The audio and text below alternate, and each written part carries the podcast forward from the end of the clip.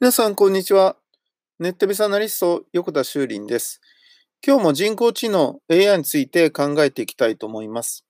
えー、今日はですね、先日ブログの方でも紹介しましたが、えー、ポケトークというですね、まあ、ツールというか、ものがあるんですが、こちらはですね、まあ、いわゆる、こう、なんていうんですかね、えー、スタンドアローンって言うんですけど、その、それだけで単独で動くことができるという翻訳機、通訳機なわけなんですが、まあ、スマートフォンを使わないで、まあ、実際にそのポケトークっていうものを Wi-Fi につないでおくとですね、まあ、クラウド上にある、まあ、人工知能 AI のその翻訳のエンジンと連動することによって、まあ、答えが返ってくるというね、え翻訳してくれるっていうものなんですね。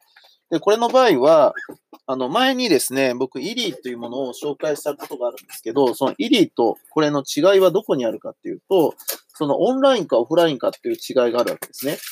で、オンラインである程度、こう、リアルタイムに早く返事をしてくれるんであれば、わざわざオフラインの機会は必要ないわけです。では、どのぐらいね、そのオンラインで早く返事が来るのかということをですね、ちょっと今からやってみましょうか。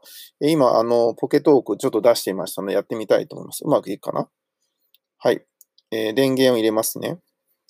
で、これで、えー、ちょっと喋ってみたいと思うんですが、日本語、英語ってとこちょっと言ってみましょうか。はい、えー、起動したかな？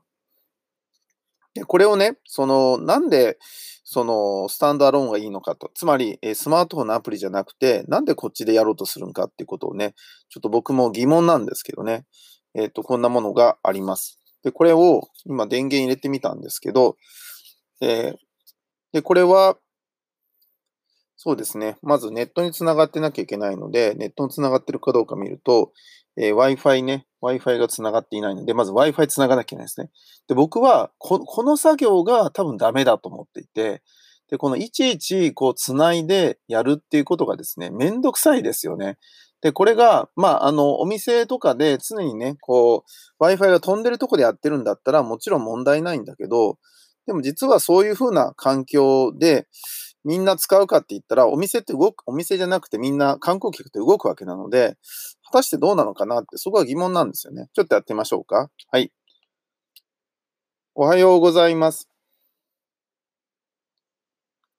あ、まだ起動しない？これ、これ起動したはずなんだけどな。ね、こう、こう、こうなると、もうね、めんどくさいから使わないですよね。はい。おはようございます。おはようございます。Good morning.